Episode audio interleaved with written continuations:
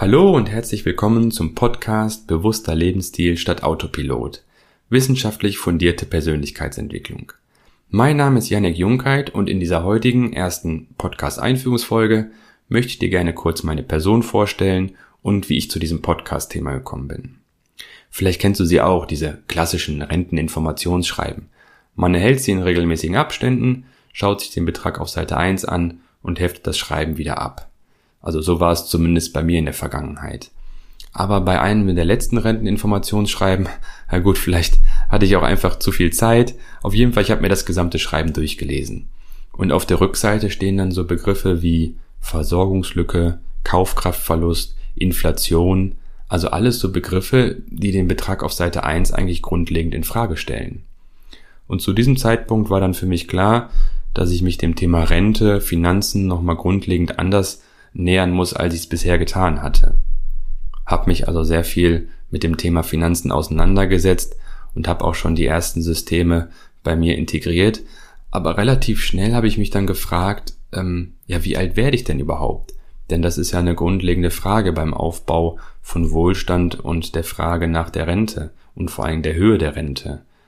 Und von der Ausbildung her bin ich staatlich geprüfter Lebensmittelchemiker, habe also schon immer sehr wissenschaftlich fundiert gearbeitet, viel mit Fachliteratur und Studien und habe mich dieser Frage, also wie alt werde ich überhaupt, dann von der wissenschaftlichen Seite einmal genähert und bin relativ schnell über eine Aussage gestolpert, die mir so gar nicht bewusst war. Denn es sind nicht die Gene, die über unser Alter entscheiden, sondern wie alt wir werden, hängt zu 80 Prozent von unserem eigenen Verhalten ab. Also wir haben es in der eigenen Hand. Und dann habe ich halt eben angefangen, ähm, versucht, positive Veränderungen wie eine gesündere Ernährung oder auch mehr Sport in den Alltag zu integrieren, habe aber immer gemerkt, dass ich wieder in diese alten Routinen zurückgefallen bin und es nicht geschafft habe, diese positive Veränderung in meinen eigenen Alltag umzusetzen. Und über diese Erfahrung bin ich dann in den Bereich Persönlichkeitsentwicklung gekommen und wollte aber ganz gerne meine wissenschaftlich fundierte Arbeitsweise beibehalten und habe dann halt eben viel über Fachliteratur und Studien gearbeitet.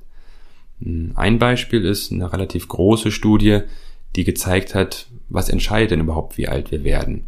Und zu den fünf wichtigsten Einflüssen gehören neben Nichtrauchen, normales Körpergewicht, regelmäßige Bewegung, moderater Alkoholkonsum, vor allen Dingen auch eine ausgewogene Ernährung. Und wenn du jetzt sagst, ja, alle fünf Faktoren erfülle ich, dann herzlichen Glückwunsch, du gehörst zu den gesündesten zwei Prozent.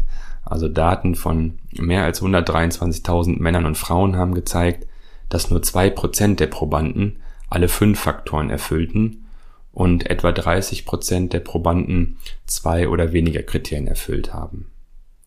Oder ein weiteres Beispiel, der genetische Glücksfixpunkt. Also wir haben alle in uns einen genetischen fixierten Glücksfixpunkt, auf den sich unser Glücksniveau immer wieder einpendelt.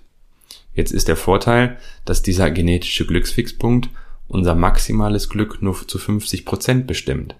40 Prozent unseres eigenen Glücksempfindens können wir durch unser Denken, Fühlen und Handeln selbst beeinflussen und auch steigern. Oder das Thema gesunde Ernährung durch bewusste Entscheidungen. Also im Laufe eines Tages treffen wir über 227 Entscheidungen in Bezug auf unsere Nahrungsmittel und lediglich 14 davon bewusst. Das heißt, der größte Teil über 200 Entscheidungen treffen wir täglich auf einer unterbewussten Ebene. Das heißt, der Griff vielleicht zu den Süßigkeiten, das belegte Brötchen beim Bäcker.